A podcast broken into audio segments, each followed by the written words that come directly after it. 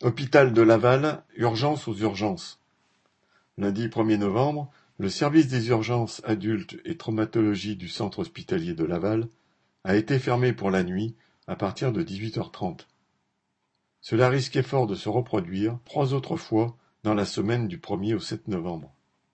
La situation des urgences de Laval n'est pas nouvelle. Depuis déjà plusieurs mois, le service souffre du manque de médecins urgentistes. Durant l'été, elle a déjà fermé à plusieurs reprises et les patients ont été envoyés à Angers. Par ailleurs, vingt-sept lits sont actuellement fermés dans les autres services de l'hôpital, là encore faute de personnel soignant en nombre suffisant, ce qui engorge encore un peu plus les urgences.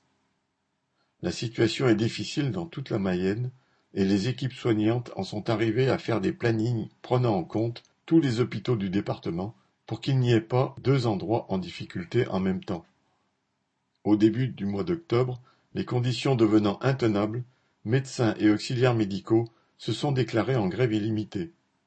Le service minimum étant la norme tous les jours, les grévistes sont toutefois réquisitionnés, mais ils continuent leur grève illimitée et ont alerté médias et élus.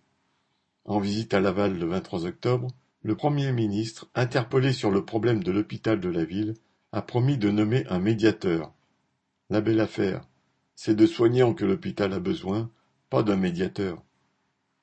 Correspondant Hello.